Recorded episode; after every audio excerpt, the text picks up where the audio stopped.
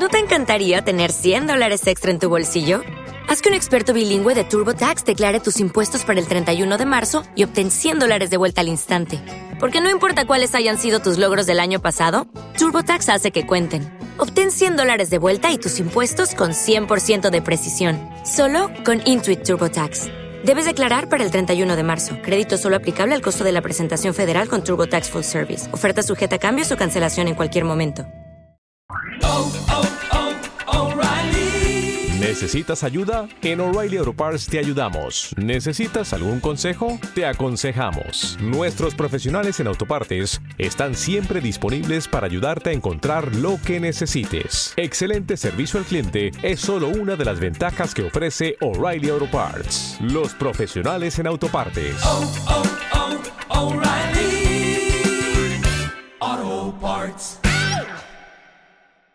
AXN estrena la tercera temporada de Mr. Mercedes, un thriller policíaco creado por David E. Kelly que adapta la trilogía de Bill Hodge del aclamado Stephen King. El detective protagonista, interpretado por Brendan Gleeson, debe enfrentarse a un nuevo caso, el asesinato del escritor John Ronstein, un verdadero ídolo estadounidense. El asesino, además de huir, ha robado las obras inéditas de Ronstein valoradas en millones de dólares. Basada en las novelas de Stephen King. Has matado a John Rothstein, el mejor escritor americano que jamás haya existido. Tercera temporada completa de Mr. Mercedes. ¿Tienes los manuscritos? ¿Sabes cuánto valen? Mucho. El final ya está escrito y solo puedes verlo en AXN Now. Ya disponible en AXN Now, donde encontrarás las tres temporadas de la serie al completo. Descubre al mejor Stephen King de la pequeña pantalla.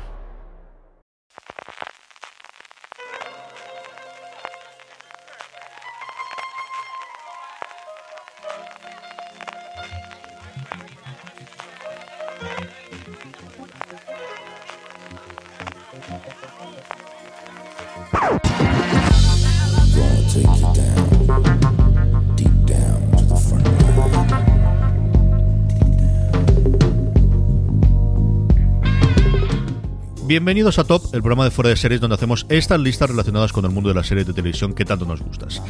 Como sabéis, desde que se decretó el estado de alerta en España por la crisis sanitaria provocada por el coronavirus, hemos estado publicando unos tops especiales para la cuarentena. Hemos hecho uno de comedias no tan típicas, otro de series que tenemos pendientes y ahora tenemos tiempo para recuperar. Y hoy en el top de cuarentena que os traemos es una lista de series apocalípticas. De hecho, es el título más largo que yo creo que jamás hemos tenido, no en el top, sino en cualquier programa de fuera de serie. Lo voy a poner es Top Especial Cuarentena guion series apocalípticas que quizás no es la mejor idea ver ahora, pero igual te apetecen. Pues, pues este título eh, en fin, que avisamos que desde el principio que puede que no sea lo que más le apetezca a algunos, pero a otros sí. De hecho, HBO América confesaba que la película más vista había sido Contagio y no recuerdo cuál otra durante la semana pasada, igual que la gente estaba volviendo a ver The Wire. En fin, como sé que seguro que muchos de vosotros sienten esa mezcla de morbo y curiosidad por acercarse en estos momentos a ficciones que nos ha contado situaciones complicadas como la que estamos viviendo ahora mismo, pues mira, nos hemos lanzado aquí a hacer esto. Entre este que os habla CJ Navas y me acompaña, ya habéis oído su risa de fondo, Richie Fintano. Richie, ¿cómo estamos? Pues muy bien, aquí haciendo una de las listas más complicadas eh, que estamos haciendo últimamente. La verdad es que el top últimamente lo pone bastante, pone bastante eh, el reto en elegir las series. Y a ver, sí que es verdad que puede tener ahí un puntito ahí de perversidad, pero por otro lado, oye, ¿y si aprendemos cosas? Que nunca se sabe lo que puede pasar. Sí, señor, sí, señor. Hacemos el, manual de supervivencia. Antonio Rivera, ¿cómo estamos? ¿Qué contra el tercero con el que hacemos este top hoy? Buenas, ¿qué tal? Pues nada, muy bien. Yo bastante sorprendido de, lo que he conseguido sacar, porque como ha dicho Richie, lo de encontrar 12 series que, se adaptaran a esto no era precisamente fácil. Y yo mismo me, he descubierto abriendo un poco el, tarro de las esencias. He encontrado cada cosa que ya veréis. Entonces te ha costado mucho, ¿no, Richie, hacerla? Sí, a mí un poco. De hecho, tengo que confesar que he sentido la tentación de hacer trampa y meter alguna que estaría un poquito ahí con calzador. Pero bueno, la he dejado en, mi zona de banquillo y creo que al final las, las que he escogido para el top eh, sí que encajan. Sí que al final no he hecho tanta trampa. Yo creo que todas son defendibles. Habrá alguna en la que tengas el cataclismo, otra en la que es un medio spoiler que tampoco voy a intentar mm, en esas saltar muy por encima. Hmm. Pero mm, igual que hay otras, por ejemplo, que me han costado más, la, la- la- otro de los top que hicimos sobre personajes inquietantes me costó bastante más. Este ha sido relativamente rápido. Es cierto que hice, saqué como 11 o 12 de cabeza y luego estuve buscando y, y mirando alguna lista y me acordé de alguna que incluso estaba muy alta en la en el en mi listado. Eh, posteriormente tenía muy claro cuál era la primera desde el principio, es totalmente verdad. Y, y bueno, pues vamos a ir sin solución de continuidad con el principio. Antonio, ¿cuál es la serie que ocupa el puesto número 10 en este top, cuyo nombre no pienso repetir más en lo que nos queda de programa? Aviso que muy largo. En fin, series apocalípticas en general. Eh, Antonio, ¿cuál es el que está en el puesto número 10 de tu top? Pues yo he sentido la, esa misma tentación de la que hablaba Richie, pero yo me he entregado a ella sin problema ninguno. Así que para mi, para mi número 10 he hecho un, un poco de trampa y traigo Hora de Aventuras. Que no estoy seguro de si la gente lo sabe porque creo que es algo de, de lore muy profundo, pero realmente Hora de Aventuras es una historia post-apocalíptica. Este fin el humano que nos presenta como, como protagonista es el único humano superviviente, luego se descubre que no humano del todo, pero se supone que es el único humano superviviente de una tercera guerra mundial que acaba con todo. Y todo el, todo, todo el resto de seres, toda esa, esa miríada de criaturas que, que los creadores de la serie eh, van, van incorporando, son mutaciones de, las criaturas que vivían en la Tierra antes de esa, de esa guerra mundial. Así que no es, no es la propuesta más ortodoxa, pero como veo venir que el, resto de, series que escojamos van a ser bastante más bajoneras, porque es lo que tiene el apocalipsis, pues por lo menos in- intento traer la, la primera que sea un poco alegre y que se pueda ver con, con niños pequeños. Sí, señor, hasta, hasta los dibujos animados llega, llega el apocalipsis y llegan las series apocalípticas. Richie, ¿cuál es la que está en el puesto número 10 tuya? Pues yo he empezado por una serie que empezó gustándome mucho, aunque luego me fue desenganchando cada vez más, pero aún así mm, creo que el inicio sí que empezó bastante bien. Es Wayward Pines y mm, sí que es verdad que no quiero hacer mucho spoiler, por si a alguien se le ocurre ponerse con ella, pero no es una serie que aparentemente parezca que vaya a ser posapocalíptica, pero luego hay un girito, eh, no creo que es en la primera temporada, de hecho, a los pocos episodios El que cuarto te... o quinto episodio, yo creo recordar. Sí, ¿verdad? Que sí que es verdad que con ese giro a mí me dio un vuelco el corazón y, me dio el cerebro la vuelta, porque no me lo esperaba para nada y desde luego la serie te cambia la perspectiva de arriba abajo y, y se convierte en una serie bastante más interesante de lo que te plantea en un primer momento. Esta serie venía también con el cartel de haber estado eh, dirigida el primer episodio y también producida por Sayamalan. Y bueno, yo es que tengo una relación amor-odio más tirando al odio con Sayamalan y, y solo por la curiosidad de ver qué había hecho, pues me puse con ella. Luego ya digo que se me va, se me va desinflando un poco, pero bueno, es una serie que ya te digo, solo con el giro ese ya merece la pena, aunque sea echarle una, un vistazo a esa primera temporada. A mí esta se me olvidó. Si no, no sé si estaría en el top 10, que es posible que sí, pero si no, desde luego sí que estaría en el 11 o el 12. Sí, pero además recuerdo perfectamente ese episodio de, de- Yo esperaba que las revelaciones ocurrirían mucho más tarde, ocurriría a final de temporada, pero no, no. En el cuarto o el quinto episodio te empieza a revelar bastante que estaba ocurriendo en ese pueblecito típico también de, de Samalayan, por, por otro lado. Mi décima, voy a hablar muy poquito de ella porque yo creo que aparecerá según otra lista, es este Walking Dead. Y está tan baja no porque es una mala serie, sino porque la he visto muy poco. Yo vi los primeros episodios y me gustaron, he leído bastante de los cómics desde el principio, luego me he incorporado pues cuando me han dicho que estaba muy bien y con la aparición de Negan, pero he visto tan poco de The Walking Dead que tampoco tengo muchísimo más que opinar. Yo creo que aparecerá en alguna lista más alta, así que ya hablaremos más, bueno, de la serie, desde luego posapocalíptica y de, de, de zombies y de alguna forma que ha marcado un antes y un después en las series de televisión también. The Walking Dead es la que ocupa el puesto número 10 de mi top 10 de especial cuarentena series apocalípticas. Antonio, vamos con tu novena. Pues para, para mi novena he escogido una serie que se emitió en 4 hace muchos años y de la que yo apenas prácticamente recuerdo nada, pero sí que en, en cuanto, en cuanto propusimos hacer este podcast de series apocalípticas, fue lo primero que me vino a la cabeza. Un fogonazo que es Falling Skies. No sé si vosotros lo habéis visto, pero yo, lo, lo que más recuerdo de ella es el, el aura molona que tenía, porque aunque, aunque el apocalipsis en- por definición es algo un poco complicadito, no, no es muy difícil convertirlo en algo molón y esto lo era, pero mucho. En- por, eh, ya después de que se me ocurriera he estado investigando y fue por lo visto una de las series más caras que tuvo la, la cadena en su momento, que fue TNT, tuvo a Spielberg involucrado también.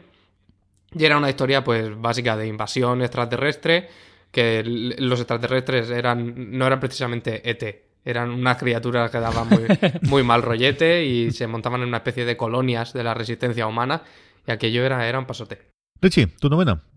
Para mi novena también he puesto una serie que empezó... Esta es la serie que yo defino como ¿cómo me puedo flipar más? Y es Into the Badlands. Eh, una serie que tiene ninjas, tiene motos, tiene apocalipsis, lo tiene todo. o sea, es como. Eh, es, está hecha para el flipado eh, número uno. Una serie que, que, en un principio, a nivel estético, me parecía súper chula. Las peleas estaban bastante, bastante bien hechas a nivel coreografía y demás. La estética estaba muy chula y, y la idea en un principio también estaba bastante bien pero al final acaba siendo una serie que está un poco que se pierde un poco en sí misma, al menos esa es mi sensación, pero que aún así, pues eso, si quieres ver un poco a gente flipada, la verdad es que la serie está muy bien. Es como, ¿cómo fliparte en el apocalipsis? Así la titularía yo, eh, esta Into the Badlands, que, que bueno, es de esas eh, joyitas que de vez en cuando suelta AMC y que, bueno, de vez en cuando eh, te premia con alguna cosa como esta, que es que eh, me hace gracia porque la serie es, es, entretenida y es divertida, pero es que es eso, no, no puedes parar de pensar que, que fumado escribe este tipo de cosas. Es una cosa curiosísima. Yo creo que es una serie que, que, no encontró su audiencia. Es una cosa rara. Yo creo que hubiese sí. funcionado muy bien. Las peleas, sobre todo, yo sí recuerdo ver más que los episodios algunas de las escenas y durante esos momentos yo creo de lo mejor que había de acción en, en, en televisión, Richie. Sí, el problema es que yo creo que la historia era muy flojita. Fíjate que todo lo demás estaba bastante bien. O sea, ya digo, las coreografías eran espectaculares. O sea, un nivelazo eh, impresionante. Y que toda la estética y todo lo que rodeaba el aura de la, de la serie estaba muy bien, pero fallaba sobre todo la historia. Que la historia no acababa de ser demasiado. Eh, que no, no te acababa de enganchar, yo creo. Yo es una serie que siempre recuerdo, además de, por las peleas, por el sarao que montó AMC, que era la cadena que le emitía en Estados Unidos y también, y también aquí, en el Festival de Series, el último que hicieron en, en Cinesa, en el centro de Madrid, con gomas en el que te podías hacer allí, hacías como si saltabas, y una cosa extrañísima que te colgabas, pues eso, de, típico que... de, de, colas, una cosa rarísima, rarísima, rarísima, un montaje lo que te, con aquello. Lo que te digo, CJ, si ya puestos a fliparse, pues Sí, ya sí, nos sí, flipamos estaba- a nivel completo. Molaba mogollón. Lo que montaron ahí, de verdad, que molaba mogollón y eso, que digo, te, te una especie de arnés y con gomas y pagabas saltas niñas, vamos, dando saltos y patadas y lo que quise era hacer una cosa curiosísima. Mi novena eh, es quizás la que está más pillada por los pelos de la que tengo, pero recuerdo que me gustó algo parecido a lo que he contado eh, previamente eh, Richie hablando de Wayward Pines, que me gustaron primero los primeros episo- eh, episodios, como suele ocurrir también con las cosas de adaptación de Stephen King, como la premisa, que es Under the Dome o Bajo la Cúpula. Yo creo que al final, si no tanta la parte de, de apocalipsis, al menos de inicio sí que dentro de la ciudad, ¿no? Esto de de repente, ¿qué ocurre aquí en medio? Que han, ha, hecho toda la cuarentena de la propia ciudad y no se puede salir de aquí y no podemos hacer absolutamente nada. Luego la serie yo creo que más o menos se va desinflando como suele ocurrir con las novelas también de Stephen King y especialmente con las adaptaciones. Pero oye, yo recuerdo ese verano, porque además esta es una serie de verano que estrenó eh, CBS en Estados Unidos, al menos durante los primeros episodios, pues mantuvieron bastante bien, yo creo, la intriga y yo recuerdo gustando bastante, como os digo, los cuatro o cinco primeros. Bajo la cúpula, que es, creo recordar como desde luego se llamaba la, la, la adaptación, la novela, la traducción de la novela aquí y creo que se estrenó aquí, o Under the Dome, en su versión original, es la que ocupa el puesto número 9 de este top especial cuarentena. Y este de verdad que sí, cuarentena, cuarentena, porque no pueden romper esa cúpula ni salir absolutamente nadie de la ciudad. Richie me decía que Creo sí, que esta la recuerdas tú, ¿no? Sí, creo que aquí en España se llamó La Cúpula Secas. De hecho, me parece que justo, efectivamente, era ese verano y si no recuerdo mal, creo que la puso Antena 3. Es posible. Me parece, me parece que sí. Yo también eh, me pasó un poco lo mismo que, que a ti. La primera temporada pintaba muy bien y como es el, patrón eh, típico de, de Stephen King con este tipo de productos que empieza súper bien con una premisa muy chula y demás, pero que poco a poco se va perdiendo sola. De todas formas, me parece que también era un estilo de, de televisión demasiado televisivo. O sea, que se me entienda un poco en el sentido de que era como demasiado encorsetado, con un estilo demasiado de otra época. Me parecía como una serie muy, muy de primeros de los 2000. O sea, era como, no sé, demasiado básica a nivel estético y a nivel narrativo. Entonces sí que creo que, que la serie al final, pues lo que tú dices, se va desinflando totalmente. Antonio, ¿cuál está en el puesto número 8 tuyo? Pues para mi octavo puesto yo he escogido los 100, que está aquí más por porque creo que se lo merece que porque sea una de, mis de mis favoritas, porque yo mismo dejé de seguirla. Porque no, me parece que, desarrolle su historia de la mejor manera y, yo creo que todo el mundo estará de acuerdo en que tiene momentos que son mamarrachos completamente.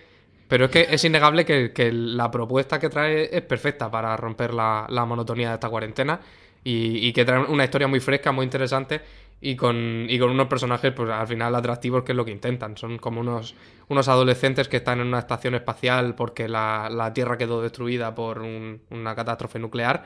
Y cuando se van quedando sin oxígeno en la nave, pues deciden mandar a estos adolescentes que son reclusos a, la Tierra.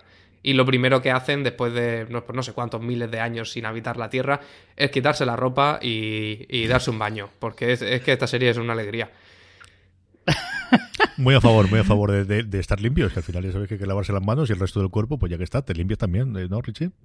A mí me parece una de las premisas mejores de la historia de la televisión, en el sentido de cuando los niños dan por culo, pues que vayan a la Tierra y que se mueran allí.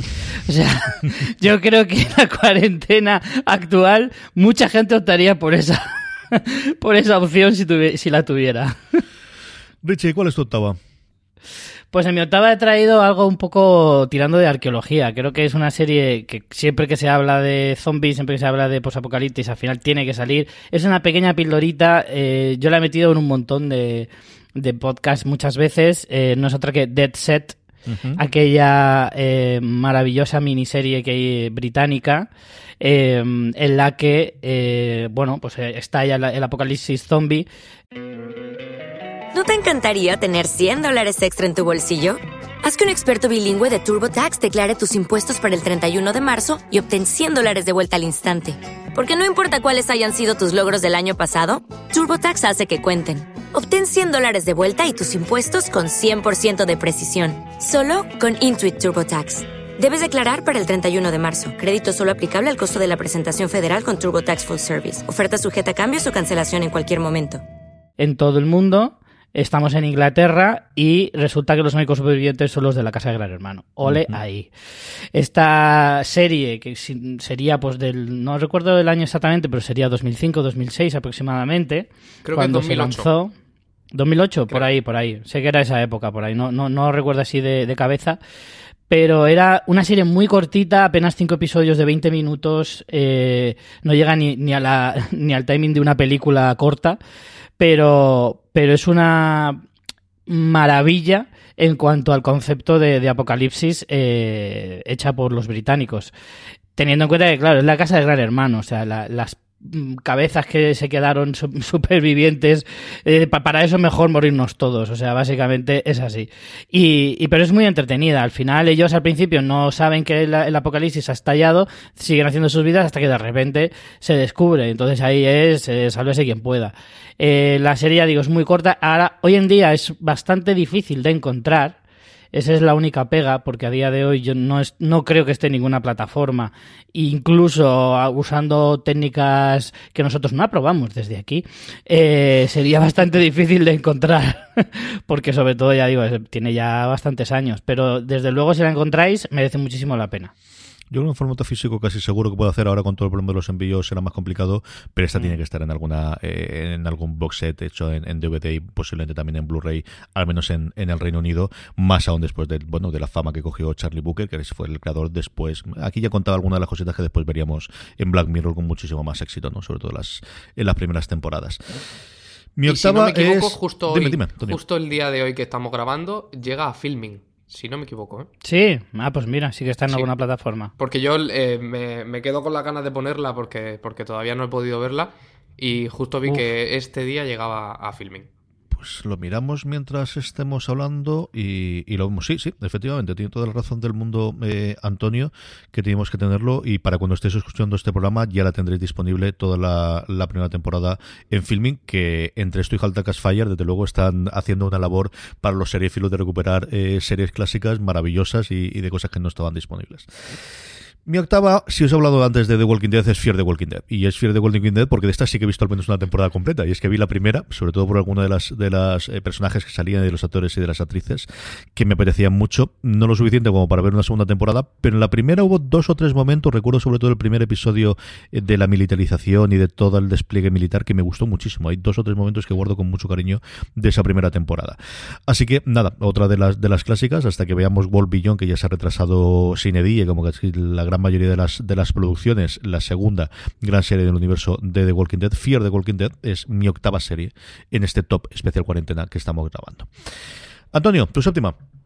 Pues para mi séptima yo he puesto el, el cuento de la criada, que no es... En, el mundo de, esa ficción no, no, hay apocalipsis o post-apocalipsis para todos, pero para, ciertos colectivos por lo menos lo hay, lo hay seguro. Y me pasa un poco lo mismo que con los 100. Yo no he, no he continuado viéndola, empecé y, y la dejé, pero no, está aquí tanto por la evolución de la trama, sino por ese planteamiento que a mí me, fascinó, por cómo, cómo construía ese mundo que ya digo, a mí me parece post-apocalíptico, el, de la, el de la novela de Margaret Atwood, a través de lo que se dice, más de lo, más de lo que se ve. Era algo que a mí me fascinaba mucho de, la, de, esa serie y de la ambientación que creaba, y es que se habla todo el rato de lo que le ocurrió a otras criadas, o de lo que de lo que se dice cuando todos estamos durmiendo, de esos sitios a los que podrían mandarte si te, si te pasas de la raya. Creo que eso contribuía a generar un, eso, un ambiente de angustia que era apocalipsis puro. Yo creo que es complicado a estas alturas contar algo más del, del cuento de la criada y el fenómeno que fue sobre todo su primera temporada. Yo sí os, recomiendo y que leáis la novela. Yo la leí, es de las poquitas novelas que me ha dado tiempo a leer antes de que se estrenase la, la serie. Prácticamente la primera temporada es la novela con algún añadido adicional, pero a mí me encantó, me, gustó muchísimo, muchísimo, muchísimo. Y ahora si tenéis un poquito más de rato o vais a estar o estéis recuperando la lectura, yo creo que el cuento de la criada de verdad que volvió a una decisión en español y que podéis encontrarla en, en formato digital para, poder comprarlo directamente. De verdad que lo recomiendo encarecidamente. A mí disfruté muchísimo con ella. Richie, ¿cuál está en tu puesto 7? En el puesto 7 he metido Black Summer una de esas series de, de zombies eh, que ahora parece que con el boom de The Walking Dead puede haber muchas, pero en realidad no hay tantas y que merezcan la pena menos todavía. Eh, Black Summer es se vendía como una especie de spin-off de Z Nation, que también es otra mamarrachada, pero en realidad yo creo que no lo es, porque no tiene nada que ver ni con el estilo, ni con el enfoque que te da la serie, y, y bueno, esta es de la misma productora que Z Nation, eso sí, pero en este caso tiene también eh, el, el, abrazo de Netflix, que, lo, que es la que lo produce y la, y la emite también. Black Summer es el apocalipsis zombie, eh, no la diferencia que tiene con The Walking Dead, que probablemente sea la, la, comparación más sencilla, es que Black Summer es como más eh, seria. Y es como más cruda, mejor dicho. Em, The Walking Dead se entretiene mucho en el día a día y Black Summer se entretiene única y exclusivamente en la supervivencia. También es cierto que tal y como empieza en su primera temporada, eh, va, va muy al meollo. O sea, empieza directamente cuando llevan unas pocas semanas desde que estalló el apocalipsis y todavía todo es caos todo es eh, individualismo. O sea, no puedes hacer grupos grandes y organizarte porque todavía la gente está que no sabe lo que está pasando. Entonces, eh, a mí Black Summer, que, que, empezó a gustar, la dejé ahí un poco apartada, pero la tengo pendiente de seguir porque me estaba gustando muchísimo por todo esto que estoy diciendo. Tiene una estética como muy, todo muy gris, todo muy, eh, muy apagado. O sea, la propia luz de cámara y todo lo que se ve a través de la pantalla te implica esa pesadumbre y esa tristeza y, todo lo que conlleva el apocalipsis y todo lo que está llevando a la sociedad a esa muerte eh, inexplicable. Eh, cuando además tenemos zombies que no son los de The Walking Dead, no son estos zombies lentorros que vienen así en manada, sino que son los zombies estos hiperactivos que van a por ti y que corren y que lo único que te hacen es devorarte y que no van eh, en grupitos. No, no, no, van a muerte. Mm. Entonces, Black Summer es muy, muy recomendable y yo desde aquí, si viniera el apocalipsis, no me gustaría que fuera este. Mi séptima, eh, aquí tengo, como suelo hacer nuevamente yo, parejas. Tengo una pareja de, series clásicas que recuerdo los primeros tiempos que sí vi completas y estas que tengo aquí son de las que he visto algún episodio. Y la séptima es una serie de la que se habla bastante, sobre todo por el fenómeno fan, y es que es de las primeras, por no decir la primera serie, que lograron salvar los fans y es Jericho. Jericho contaba un mundo post-apocalíptico centrado en el pueblo barra ciudad, porque al final los pueblos americanos suelen ser bastante más grandes que lo que nosotros en España consideramos pueblo llamado Jericho. Y es una serie, bueno, pues que al final pasaba sin pena ni gloria sin ser especialmente exitosa ni entender mucho más en ese 2008 eh, que es cuando se estrenó, en un mundo en el que empezaba a despertar para el mundo de Internet. Y como os digo, realmente lo, famoso, lo que se recuerda siempre de ella en el mundo seréfilo es que es una serie que después de estar cancelada la primera temporada, salvaron los fans. Los fans, mm, por una cosa que ocurrió en el último episodio en el que alguien decía nueces o nuts, empezaron a mandar un montón de nueces, especialmente cacahuetes, a CBS, que era la cadena que en ese momento lo emitía, y lograron salvarla y darle una segunda temporada. De hecho, hubo una cancelación y luego volvió a resucitar. Es una serie que resucitó varias veces, de las cual está tan baja porque yo recuerdo haber visto algún episodio, pero no haber visto mucho más.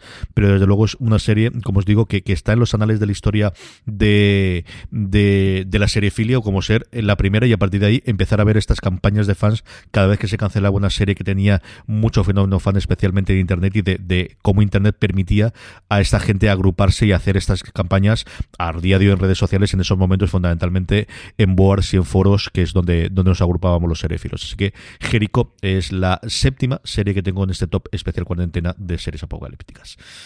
Antonio, tu sexta.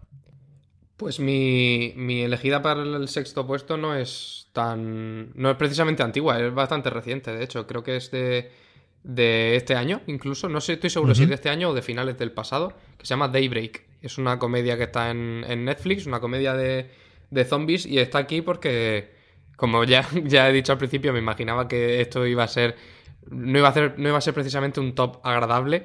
Y eh, está bien encontrar alguna serie apocalíptica que, que aligere un poquito la tensión, que también estos días nos, nos hace falta. Es una, es una serie bastante divertida, sobre todo hija de su tiempo, que construye como un lenguaje extraño que es heredero de, de los cómics de Scott Pilgrim y de las historias de Instagram, prácticamente.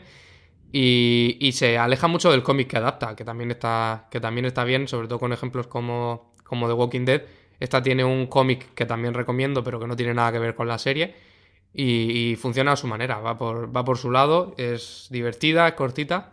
Para quien la apetezca, ahí está. Richie, ¿cuál es la que está en tu puesto número 6? Pues en mi puesto, en mi top he metido un par de animes y este es el primero. Em, no es otra que High School of the Dead, una serie de zombies también, un anime sobre zombies, que lamentablemente solo tiene una temporada, esta serie es del 2010. Eh, creo recordar y, realmente es una pena porque la verdad es que era muy muy entretenida la encontré de casualidad en, en el repertorio de Movistar eh, hace cuatro o cinco años aproximadamente y, me encantó, o sea, es que me alucinó. Eh, eh, The High School of the Dead es una serie de lo que se denomina shonen en, en anime, que es como una serie destinada especialmente a un público concreto, que son los adolescentes, sobre todo masculinos, porque al final hace que tiene una peculiaridad que casi siempre es un chico más o menos torpón, así, con bastante dificultades sociales, que se rodea de cuatro o cinco pibones espectaculares. Y, por eso está destinado a ese tipo de público. En este caso eran un grupito de, de chicos en el bachillerato que estando en clase, de repente estalla el apocalipsis zombie sin comerlo ni beberlo y tienen que huir eh, estos cuatro o cinco personajes eh, quitándose zombies de encima, viendo a algunos de sus compañeros y amigos transformarse, todo eso, como digo, con unos pibones que te pasas con unas falditas muy cortitas, muy al estilo de los animes eh, japoneses, ¿no? Entonces, aquí mezcla un poco mucha acción de, de apocalipsis y de zombies bastante chula, eh, con un dibujo bastante chulo, típico anime, con bastantes dotes de humor, la picaresca esta picantona de, de sexualizada de, de, los animes de este estilo. Y bueno, una pena que solo se fuera una temporada de creo que 12 episodios creo que eran, nada más. Luego hay una eh, OVA, que es lo que ellos denominan como las películas eh, que se supone que cierran algunas historias. Aunque no siempre. Y bueno, este es eh, de los eh, pocos animes que he unido al, apocalipsis, de, que aunque en realidad hay más, pero yo tampoco veo tantísimos. En este caso, High School of the Dead me gustó muchísimo y yo la recomiendo mucho. Muy bien, pues esta es, mira, en el anime yo tenía una pensada y, se me ha olvidado por completo el, ponerla finalmente, así que mm, a ver mm, si, si es la que estoy pensando yo, luego la comentaré. High School of the Dead, y la mía es, eh, igual que Jericho, una que también empieza por J, también de esas épocas, y esta incluso es un poquito anterior, es del 2002, y es Jeremiah. Jeremiah o Jeremías, sin más, pero aquí se tradujo como Jeremiah, es una serie que se vio aquí, no recuerdo si fue Sci-Fi la que la puso, yo recuerdo haberlo visto en algún momento dado en, en casa de mi padre es una serie con un pedigree maravilloso y es que el creador es J. Michael Straczynski, el creador de Babylon 5, el co-creador junto con los Wachowski, con los Wachowski de, de Sense8, que, que, tuvo un run en su momento como guionista de Spider-Man maravilloso también, es un tío al que le sigo yo muchísimo la pista y mi hermano más todavía, que es muy muy fan de él, y que tenía, yo creo como gran aportación eh, los protagonistas que tenían, aparte de un Son Astin antes de, de ser tremendamente famoso, que salía los dos protagonistas principales en una serie en la que mostraba un mundo post-apocalíptico en la que de repente un virus había matado a todo el mundo por encima de los 13 años, así que el planteamiento inicial es bastante, bastante entretenido. Era, por un lado, a, Malcolm Jamal Warner, al CEO de, eh, de la hora de Bill Cosby, yo creo que el primer gran papel que le había visto después de tener eso, y sobre todo a Luke Perry en el primer gran papel que tuvo después de, de 90-210, y de hecho yo creo que es la única serie en la que fue recurrente hasta hace poco menos, eh, un poquito de tiempo, sobre todo con, con eh, Riverdale.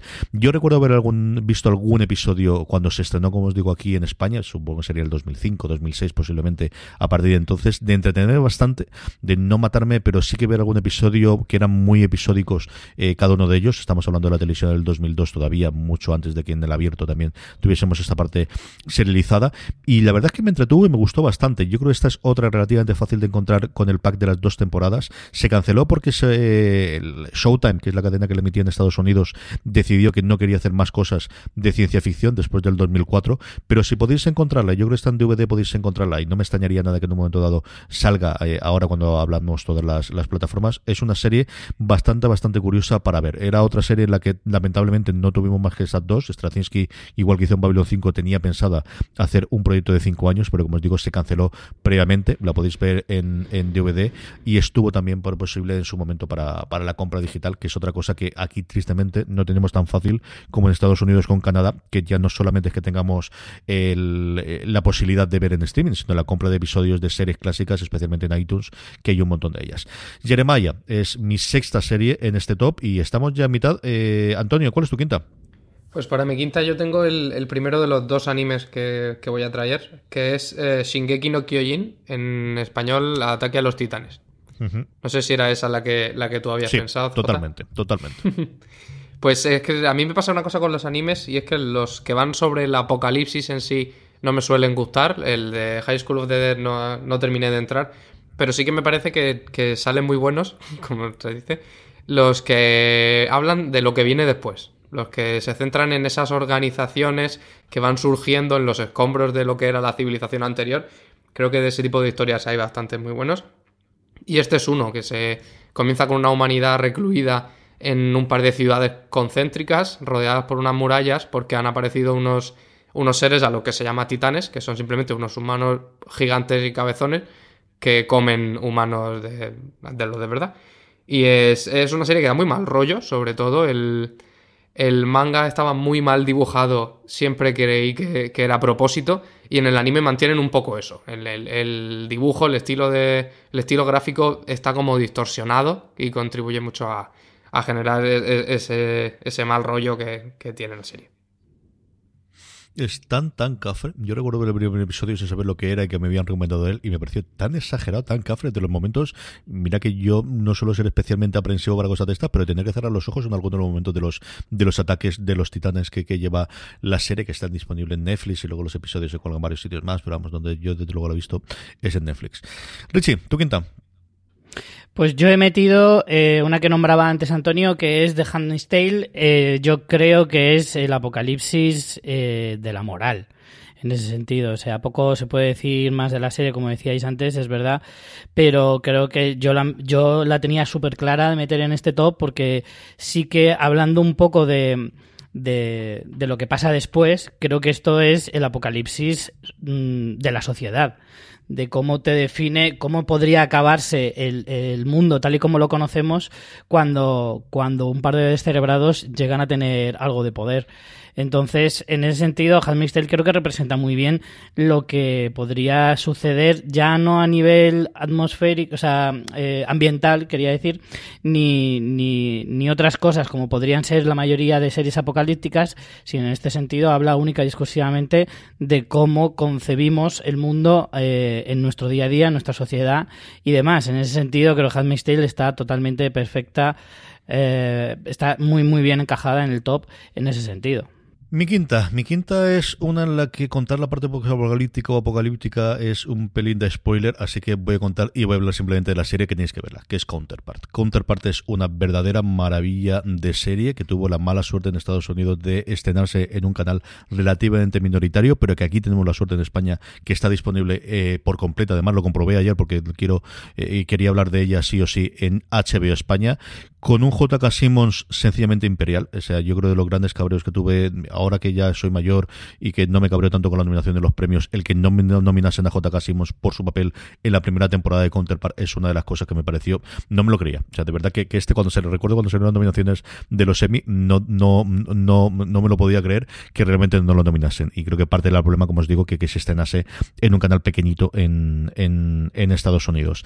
Es una serie de espías, es una serie de ciencia ficción, es una serie también de medio universos o mundos paralelos, que lo podéis ver a partir del, del primer episodio inicial, pero es una serie maravillosa en la que él eh, da una muestra de cómo puedes interpretar a dos personajes y creértelos siendo la misma persona, mm, totalmente diferentes, simplemente con, con el... Es que ni siquiera la prestancia es el aura, es la forma de ponerte, el cómo eres capaz de distinguir cuál de los dos personajes es, simplemente en cómo está la sonrisa, cómo está la posición del cuerpo, es sencillamente apabullante. Y luego tiene un episodio, yo recuerdo el antepenúltimo de la primera temporada, en el que no cuenta su historia, sino cuenta la historia de una mujer que es mm, brutal, que es de verdad mm, maravilloso. Yo recuerdo que ese año se estrenó ese, se estrenó La Reina, eh, que es el sexto episodio, creo recordar ahora de cabeza, de, de, la adaptación de Stephen King de Castle Rock, que también estaba centrado en una mujer, en este caso más mayor, que me parecieron espectaculares como episodios, no embotellados en el sentido de que estén en una misma situación, sino independientes de la narración que estaba teniendo y de la historia que estaba contando y, y hacer ese flashback en la, en la vida de dos personajes. Counterpart es la que está en el puesto número 5 de mi top especial cuarentena de series apocalípticas, o no tanto, tenéis que verla, de verdad. Esta sí que tenéis que verla en HBO España si todavía no la habéis visto. Son dos temporadas de 10 episodios solamente y es el momento, desde luego, recuperarla y reivindicarla como una grandísima serie de, de intriga, de investigación, de, de noir y de, y de ciencia ficción de los últimos tiempos. Antonio, tu cuarta. Pues mi cuarta es la, la peste. Yo de, sobre esta ya te di una, una pistita ayer cuando estuvimos en el directo.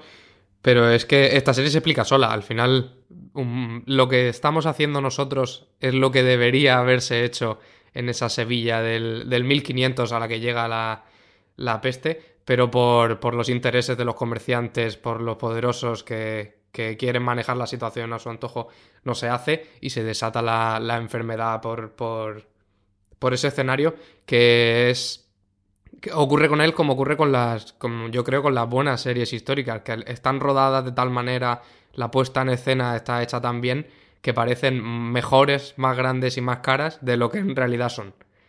Y esta me, me, me habían advertido que era un tostón y por eso no me había puesto con ella, pero algo, algo pasó hace unos días que, que, me puse con ella y nada más lejos. Yo estoy enganchadísimo y la estoy, la estoy disfrutando como un enano. A ver qué te parece después la segunda temporada y a ver qué te parece cómo, cómo termina la primera. Eh, Richie, tu cuarta. En mi cuarto puesto eh, he colocado al final mi otro anime, eh, del que ya habéis hablado, que es Ataque a los Titanes, evidentemente. Eh, y bueno, mm, por añadir algo a lo que habéis dicho, es siempre es muy peculiar la forma de ver este tipo de situaciones de, de, los asiáticos, los japoneses en este caso, y entonces es cierto que llega a un punto de, de locura eh, esta serie y la verdad es que yo me encantaría poder engancharme más a los animes, pero me cuesta mucho encontrar alguno que me encaje mucho con mi forma de, de, de la serie que yo quiero ver porque muchos animes acaban siendo demasiado largos o demasiado espesos o lo que sea, y sin embargo, Ataque a los Titanes, una cosa buena que tiene es que va muy al, al meollo que pasa de una trama y enseguida pasa otra y luego pasa otra, no las alarga eternamente. Entonces, en ese sentido, eh, yo devoro esta serie tanto como los titanes devoran personas. Mi cuarta, aquí en la cuarta y la tercera vamos a tener parte de nostalgia y de series que yo recuerdo, pues eso, cuando uno empezaba a ver series empezaba a comentarlas y empezaba a, hablar de, ellas, es Dark Angel. Dark Angel es una serie curiosa por varias razones. Es una serie de los 2000, es la oleada de series que hubo en la televisión en abierto. La más conocida desde luego es Buffy, la de cazavampiros, pero también Sena o también Nikita, de personajes femeninos fuertes. Fue el debut de James Cameron, sí, ese James Cameron que estáis todos pensando en la dirección de un episodio. Es la primera vez, y no recuerdo si única, en la que James Cameron se ha puesto detrás de las cámaras para una serie que él co-creó, que creó y que posteriormente tuvo su showrunner por su lado con, con, eh, con Charles Es una serie que tuvo en su emisión original en Fox, que era la cadena más pequeñita que había en todos Estados Unidos, 17 millones de espectadores. Yo os digo hoy, hoy que a día de hoy, quitando el deporte y cosas muy, muy puntuales como algún debate o alguna cosa así, nada hace la televisión en abierto en Estados Unidos estos números, o al menos nada lo hacía. Y es una serie que fue el gran descubrimiento de una actriz que venía haciendo cositas desde que era joven, pero este fue el gran lanzamiento al estrellato que luego tendría en el cine, que es Jessica Alba. Alba eh, interpretaba a Max Guevara, que además recordaba el nombre y el apellido que era Guevara, era una super soldada, eh, genéticamente, bueno, pues eh, enhanced, que dicen los americanos, eh, con, modificaciones genéticas para ser una super soldada, cuando es cría. De hecho, todo eso que ocurría en ese lugar en el que a ella le habían dado esa especie de superpoderes y esos niños iba a tener muchísimo peso a lo largo de las de la narración. Fueron solamente dos temporadas, 43 episodios, porque entonces las series duraban lo que duraban. Y es una serie, como os digo, nuevamente para recuperar. Yo, ahora los efectos especiales pueden ser terroríficos si lo vemos, porque la serie tiene, pues eso, 20 añitos perfectamente, pero hubo cuatro o cinco momentos que luego yo he visto repetidos en otras series y sobre todo la relación que tenía con algunos de esas gente pues que se iban viendo después que habían convivido con ella en el, en el lugar donde originalmente eh, ella se encontraba como cría, en un mundo posapocalíptico centrado sobre todo en Seattle, que a mí me entretuvo muchísimo. Yo recuerdo ver las dos temporadas completas, de quedarme con muchas eh, ganas de muchísimo más. Un elenco de actores y de actrices que ella es la más conocida, aunque luego muchísimo todo lo de allí los hemos visto también en, en otras eh, actuaciones 20 años después. Y como os digo, eh, Dark Angel es mi cuarta serie en este top especial, serie de cuarentena que estamos grabando. Antonio, tu tercera. Pues yo para ya el, para el top 3 eh, tengo que empezar con, con, The Walking Dead, aunque sea por hacerle un homenaje, porque solo por, por el esfuerzo que tiene que suponer adaptar el cómic de, de, Kirkman, que ya es una, una, obra fundacional, que convirtió lo que era una cosa medio pulp de los zombies en, en, algo completamente mainstream, creo que, creo que debe estar aquí, sobre todo por su, por su capacidad de mutar con los años, porque es una serie que se ha acercado al cómic cuando tocaba, que se ha alejado cuando quería quería irse por, por, otros derroteros, pero es, un, es algo a lo que se puede volver en cualquier momento. Yo mismo he pasado de ella durante años y he visto por redes sociales la que se liaba con, con Negan, por ejemplo, y me he vuelto a enganchar y me he vuelto a bajar y, creo que también eso también es una, una cualidad, sobre todo ahora que los pobres no van a poder emitir el, el último episodio de esta temporada hasta no se sabe cuándo por el follón que han tenido con el coronavirus, pues les le dedico un, aplauso silencioso porque al final, si hay grandes series de, de, apocalipsis, esta es una de ellas. Richie, ¿cuál está en el puesto número 3 que estamos ya en el podio? Pues hablando de The Walking Dead, yo hablo de Fear the Walking Dead, que la nombrabas tú antes. Eh, evidentemente, si hablamos de series apocalípticas, eh, estas dos series tienen que estar dentro del top obligatoriamente. Y Fear en este caso siempre se la ha considerado la hermana pequeña, evidentemente, el spin-off de la, de la serie madre. Pero bueno, decir simplemente eh, que es verdad que la serie en su primera temporada está bastante bien, luego tiene un pequeño bajón en la segunda y la tercera porque la serie realmente empieza a perderse un poco, pero, y ya sé que esto es una cosa que molesta bastante decir, pero es una realidad, y es tranquilos que en la cuarta se supera, en la cuarta sube. Es verdad, porque en la cuarta temporada la serie pega un giro, pero un giro de, de 180 grados, eh, en el que cambia prácticamente todo cambia la estética, cambia la, la, trama, cambia un montón de cosas, cambian a muchos personajes, no a todos, pero sí a algunos, y se convierte en una serie totalmente distinta, totalmente renovada y que de verdad merece muchísimo la pena ver. La serie al final empieza casi casi como... Eh, es una serie de supervivencia, evidentemente, pero se intenta alejar lo suficiente de The Walking Dead para tener un poquito de esencia propia. Y ocurre en otra punta del país, más al sur de, de, Estados Unidos, en la zona oeste, y se convierte en una de esas historias fronterizas eh, que, te recuerdan muchas esas películas de la frontera con México, de hecho pasan de un país a otro varias veces. Entonces tiene una estética propia. Luego, como digo, en la cuarta temporada pega un giro y ya no tiene nada que ver con esto, ya es otra cosa totalmente distinta. Se, parece más a un western eh, y es una cosa de verdad muy muy interesante. Fear the Walking Dead creo que poco a poco se ha ido ganando su propio puesto eh, en el mundo de las series y en el mundo de las series apocalípticas más todavía. Sí señor, sí señor. Mi tercera. Mi tercera es, bueno, también otro recordamiento de, o recordatorio de, de, otros tiempos pasados en los que uno veía este tipo de series. Otra serie también con un personaje femenino fortísimo, quizás el más fuerte de, la gran pantalla, que pasó en este caso a una adaptación y es Terminator, las crónicas de Sarah Connor. Dos temporadas de los años 2008 a 2009 en eh, Fox eh, América. Aquí no recuerdo quién la trajo, pero también recuerdo verla en su momento. Y es una serie con una historia rarísima y es que fue el, la serie más vista o con mejor debut de toda la temporada 2007-2008 donde tuvo mm, un, se emitió durante verano y fue nada, nueve episodios se le dio una orden de temporada completa para la siguiente duró 22 episodios y a partir de acabó.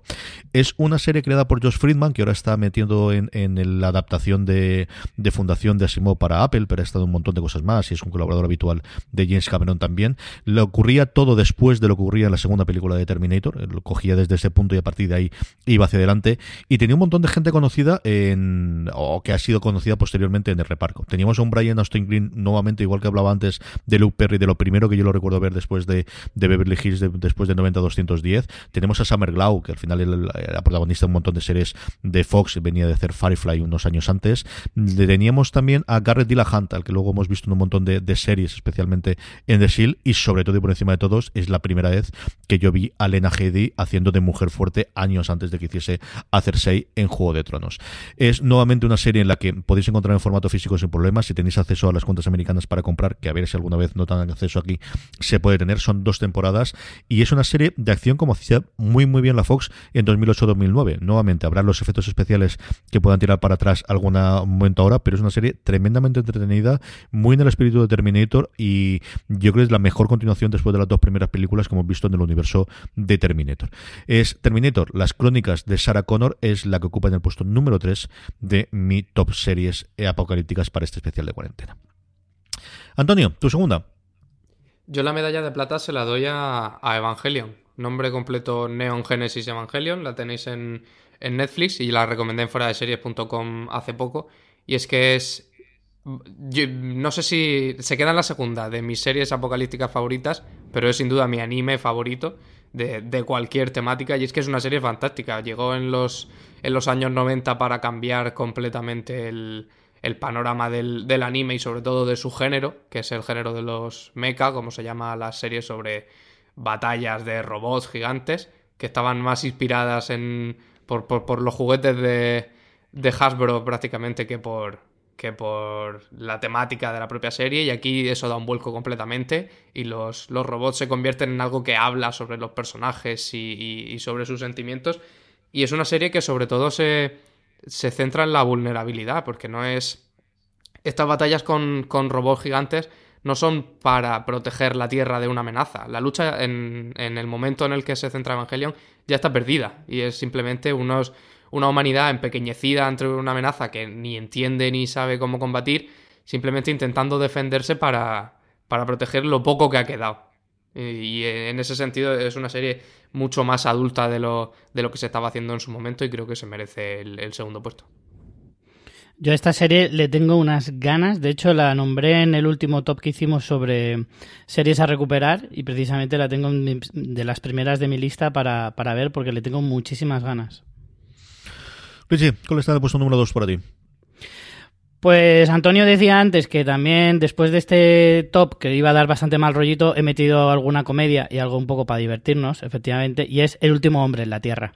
Es eh, es un desfase. O sea, es que esta serie yo la recomiendo muchísimo porque, porque es una maravilla. Lástima que terminó cancelada en su cuarta temporada con un pedazo de cliffhanger de dimensiones eh, universales que esperemos que algún día eh, sus fans manden, no sé, cazoncillos o algo así a la productora y decida continuarla porque es, es una locura. Esta serie protagonizada por Will Forte, que es el tío más impresentable que os podáis echar a la cara, imaginaos la persona más despreciable que conocéis por multiplicarla por 10 y ahí tendréis a, a este eh, señor Miller, que era el protagonista de este último hombre en la Tierra, que no era tal, ¿vale? No os hagáis esa idea. Eh, ese El último hombre en la Tierra le dura un episodio, porque eh, al final del primer episodio ya encuentra a alguien más, evidentemente. No vas a hacer cuatro temporadas con un solo personaje.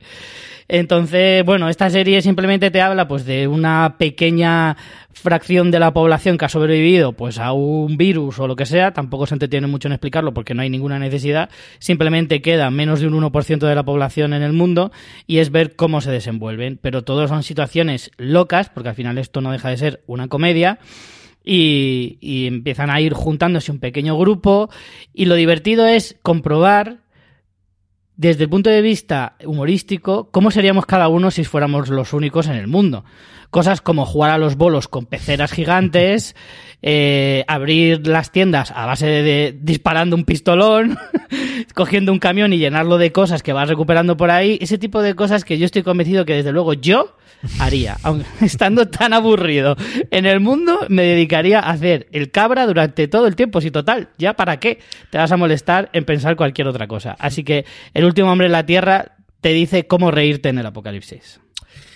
Mi dos temáticamente se parecen mucho a las crónicas de Sarah Connor en la serie anterior, y es que al final hay una rebelión de las máquinas. Aquí no es que una rebelión, es que realmente arrasan con toda la humanidad, eso sí, en un lugar muy, muy lejano, eh, no en la Tierra, sino que la Tierra es el lugar de destino que va a tener la gente en Battlestar Galáctica. Y Galáctica al final pensamos siempre en ella como una serie de ciencia ficción, pero es cierto que el punto de premisa o el punto de partida, el que vemos en esa miniserie que originalmente hizo Sci-Fi antes de ver si, si tenía la serie, es precisamente eso, es la rebelión de las máquinas, ese acceso y cómo la humanidad que queda viva en esas naves encabezadas por, por, la, por la Galáctica eh, busca eh, un lugar mejor donde vivir, un lugar donde haya esperanza en una mm, gran... Eh, la mitología suya era la llamada la Tierra. Y a partir de ahí es una de las mejores series de ciencia ficción que podemos ver. La clásica, yo he visto algún episodio suelto y no me acaba de matar. El, la, la, serie de, Ronald de Moore es una verdadera maravilla, de principio a fin, con todos los personajes, con los Cylon, con la reacción de todos ellos, con ese momento hablando precisamente del confinamiento, el, cuando encuentran en Nova Caprica y ese asentamiento que hacen y cómo surge la, la nueva humanidad. Es una, quizás cuando mejor está desde un punto de vista político la serie. Una serie oscura, una serie tremendamente sucia por momentos momentos que a mí me encanta, y a ver qué ocurre con la nueva adaptación que, que, se va a hacer en Estados Unidos para Peacock a cargo de, de Sam Smile, del responsable de Mr. Robot, que es una de las, de las cosas que están en marcha y evidentemente ahora todo parado, aunque yo creo que estarán aprovechando para, para hacer guiones. Esa galáctica, durante bastante tiempo estuvo en Netflix España, ahora mismo no está, yo creo que es de estas series que entran y salen de cadenas o entran de las plataformas ahora mismo cuando estamos grabando, igual cuando oís el programa sí que, sí que está disponible, es una maravilla, de verdad, de serie para los aficionados a ciencia ficción, yo creo de las absolutamente necesarias que esté escuchando, que, veáis y ocupa el puesto número 2 de mi top eh, y nos queda solamente uno. ¿Cuál es la que está en todo lo alto, Antonio? Pues yo para el, para el primer puesto me he reservado Black Summer, de la que ya ha hablado Richie antes y que cuando yo la vi en, en Netflix para el estreno entiendo que me pilló en un momento en el que yo estaba muy abierto, pero me pareció, vaya, no solo, no solo serie, sino una de las mejores obras audiovisuales sobre zombies que yo he visto nunca y, probablemente una de las más perfectas, porque es que en todos los ámbitos eh, se lo toma todo tan en serio y es, tan afilada, mm. como, como ha dicho Richie antes, salió como una especie de spin-off de, de Z Nation, o como una supuesta precuela, pero vaya, deja de lado toda la coña que, que tenía esa serie y se toma el género, el género fantástico y de terror, quiero decir, muy en serio y lo lleva hasta las últimas consecuencias, tanto para contar cosas sobre el mundo, para, para plantear ideas sobre la raza, el idioma, el género, el estado, etcétera, como para devolver el, el, ese subgénero de los zombies al, al, sitio donde pertenecía en un principio, porque se ha, se ha, mezclado mucho y se ha hibridado y eso está bien, pero lo devuelve al terror, al terror puro y es una serie que por momentos da miedo y sobre todo genera, genera mucha angustia. Y además es una serie tremendamente libre, tanto en duración, los capítulos van fluctuando, algunos duran una hora, algunos duran media, en función de, lo que pida la serie, incluso en idioma, hay un personaje que habla en coreano toda la serie sin subtítulos y nadie lo entiende y tú tampoco. Y e, e, es una sensación extrañísima, pero, pero que contribuye a esa confusión que hay todo el rato y que creo que es la, la que mejor imagina cómo sería este, este apocalipsis zombie. Pues ya está, me voy a tener que poner con esta. Si me la recomendáis tanto, yo recuerdo cuando salió y que no me atrajo, al fin, me va a tocar verla. Richie, la tuya en el puesto número uno, la que yo me imaginaba que iba a ser, ¿no? Digo yo. Obviamente, yo no. Yo no la quería poner en el puesto número uno para que no fuera demasiado evidente, pero no he podido. no, no, era capaz de decir en qué puesto ponerla. Evidentemente, The Walking Dead, como ya habéis hablado vosotros, Mm, poca presentación necesita y poca, poco bombo necesita. Llevo dos tops seguidos poniéndola en el número uno de mi top. Así que realmente poco más puedo decir sobre ella. The Walking Dead, creo que lo único que puedo decir es que es una serie que cuando la terminemos y cuando te pasen unos años, la, se le valorará mucho más. Es cierto, y yo siempre lo he dicho y lo he reconocido, que es una serie muy irregular, pero que cuando llega a sus cotas más altas es una de las mejores series de su generación. Yo de eso no tengo ni la menor duda. Mantener el nivel durante más de 10 temporadas que va a durar es muy complicado y cualquier serie te lo puede decir eh, que haya durado tanto y creo que The Walking Dead acabará con letras de oro en la historia de la televisión, por lo menos de, de esta época. Yo de eso no tengo ninguna duda. Y poco más voy a decir porque si no, este todo duraría muchísimo. La mía es la que yo sabía desde el principio que iba a estar y es una de mis series favoritas de todos los tiempos. Alberto Rey escribía en, en uno de sus eh, artículos que está haciendo de, historias ahora off the record en fuera de series de cómo eh, al final mm, es un momento para ponerse con ella pero nadie va a tener cuerpo y es de Leftovers. De Leftovers aparece con una premisa muy sencilla y es que desaparece el 2% de la población mundial. De la nada, no se sabe por qué, no se sabe qué es lo que ha ocurrido y a partir de ahí es mucho más, eh, bueno, pues lo que tiene estas es cómo sobrevives y cómo sobrevive gente a la que no le ha afectado directamente, gente a la que le ha afectado un poco, o gente como uno de los personajes principales, que empieza siendo medio secundario la primera, pero que luego tiene cada vez más importancia, protagonizado por Carrie Coon, al que se le ha deshecho su vida, al que de repente ella estaba casada, con marido y con tres hijos, y todo el mundo desaparece. Absolutamente todo. Tiene una primera temporada que es tremendamente eh, deprimente y depresiva, confesada por el propio Damon Lindelof, que entonces no tenía ganas de hacer ni un solo chiste y que entonces decidió hacerlo así.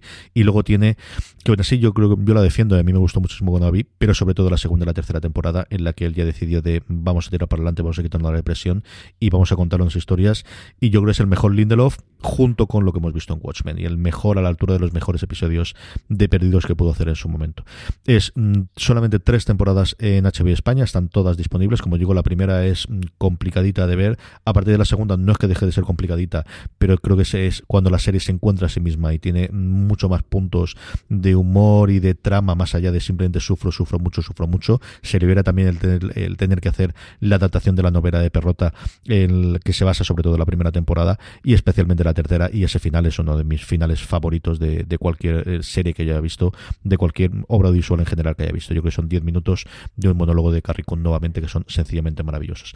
Esa, eh, pues eso, de Leftovers. Yo creo que para sorpresa de absolutamente nadie que me conozca, es la que está en el puesto número uno de mis series post-apocalípticas que quizás no es la mejor idea ver, voy a decirlo, venga, vamos para allá. Series apocalípticas que quizás no es la mejor idea ver ahora, pero igual te apetecen, que hemos hecho entre este que os habla Richie Fintano y Antonio Rivera. Antonio, has tenido 10, pero ¿tenías alguna más ahí en, la recámara para ver eh, o que había valorado? Pues no te creas, me ha costado, ¿eh? me ha costado llegar a las 10, pero sí que me sí que me he quedado con muchas ganas de poder eh, de poder haber incluido Death Set. vi la la propuesta que traía. A mí el, género de los zombies es algo que me encanta. E igual que te digo que Black Summer es el, el zombie puro y me parece genial, lo de llevarse el género a, otras propuestas más locas, a unos escenarios que no son los suyos, también me, fascina. Y esto de, llevarlo a una casa de gran hermano me parece que es la mejor idea que he escuchado en mi vida. Y vaya, justo hoy ha salido en filming, o sea que acabamos este top y me la pongo. Richie, ¿qué tienes tú por ahí más que tenías en el listado? Pues yo, como digo, bueno, tenía Terminator las crónicas de Sarah Connor, que nombrabas tú antes, eh, CJ, y luego tenía también eh, Terranova, aquella eh, cosa con dinosaurios que venía con el cartel de producida por Steven Spielberg, que era... Un desastre de serie. Era un desastre total, por eso la he dejado fuera, porque digo, es que no me atrevo ni a ponerla. porque desde luego que no la recomiendo para nada. Y luego, aquí es donde venían mis trampas. Una es Gears and Gears, que también es una manera de ver el apocalipsis de, de la sociedad, un poco como eh, Handmaid's Tale, era ver cómo se iba eh, haciendo, deshaciendo poco a poco los valores y, la, y el, el sentido común. Y luego algún episodio de Black Mirror, yo creo que lo, lo hubiera incluido aquí, sin lugar a dudas. Y por último, mi mayor trampa habría sido Chernobyl, que es como ver cómo podía haber sido el apocalipsis de verdad. O sea, es como es como un- una especie de what if. Entonces eh, la iba a meter, pero al final, bueno, como me han salido 10 que sí que encajaban más, esta la he dejado en el banquillo, pero creo que perfectamente podría encajar porque nos han- es como una ventana al cuidadito que esto podía haber pasado de verdad. Pues Chernobyl yo creo porque no se me ocurrió, porque al final no, no, no sé dónde tiene la cabeza para estas cosas, pero si no yo creo que sí que lo hubiese metido. Yo tenía alguna considerada, como habéis comentado vosotros, como, como Ataque de los Titanes, no me ocurrió en su momento, pero sí Into the Badlands la tenía pensada. Luego los 100, pero no he visto suficientes episodios. Me ocurre igual con, con Hora de Aventuras, que he visto alguno de los primeros, pero nunca me ha llegado a enganchar. 12 monos, de la que yo creo recordar que vi el primer episodio, pero no vi nada más.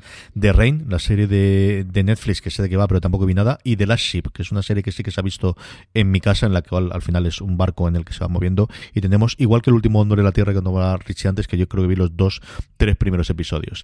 Aquí en un poquito de tiempo tendremos Y el último hombre, que está en la adaptación, está costando lo mismo que, eh, que Locan Key, y a ver cuando lo tienen, está escribiendo los guiones, y yo creo que cuando esto lo revisitemos dentro de unos años, esa posiblemente esté ahí. A mí el cómic es de mis cómics favoritos que haya leído. Y luego curioseando, y esto no quiero decirlo más que como curiosidad, porque no sé cómo se podrá encontrar esto, hubo en los en el 2012 cuando Yahoo intentó hacer alguna cosa audiovisual, incluida esa temporada de Community final cuando la rescató, Tom Hanks hizo una cosa rarísima llamada Ciudad Eléctrica, que tengo que investigar cómo puedo encontrar esto. Son webisodios de 20, son 20 episodios cortos de 90 minutos en total que se emitieron en Yahoo y que luego se podían comprar, eh, animados con las voces de Tom Hanks, de Jan Trimpelhorn, de, Jason, de Chris Parnell, es decir, de mm, un nivel brutal, creada por, por el propio Tom Hanks, como os digo yo, en un universo pos- posapocalíptico en el cual se centra una ciudad que es la que, la que sigue adelante, que es una especie de utopía, que es esta Electric City. Me salió simplemente uno de los listados que estuve consultando y estoy intentando ver dónde puedo encontrar esto, dónde se puede comprar, porque estaba en yahoo.com y, luego se podía comprar algunos a través de, algún sitio en, iTunes americano y tal, que tengo que investigarla. Una cosa curiosísima que desconocía por completo que existía, como os digo, que se llama eh, Electric City. Bueno, pues que quede ahí y, y para los que tengáis ganas de trastear y de encontrar una cosa de estas raras y, y muy de culto, pero vamos, muy de nicho, para que la tengáis. Hasta aquí hemos terminado. Antonio Rivera, un abrazo muy fuerte. Hasta el próximo programa. Un abrazo a vosotros. Richie, un abrazo muy fuerte. Hasta el próximo programa. Un apocalíptico abrazo para todos. Y a todos vosotros, tenéis mucho más contenido en la cadena de Fuera de Series, incluido esos especiales que estamos haciendo, esos tops eh, con este mundo. Como os decía, uno de comedias no tan típicas, otro de series que teníamos pendientes y que ahora tenemos tiempo para recuperar. Hay que recuperarla y seguiremos con esta programación especial durante estos tiempos. Mucho más en la web, incluidos esos artículos diarios de eh, Alberto Rey de Historias of the Record, incluidos esos eh, recomendaciones diarias de series que podéis ver ahora durante la cuarentena. Gracias por escucharnos y como os digo, y ahora con mucho más sentido que nunca, recordad, tened muchísimo cuidado ahí fuera.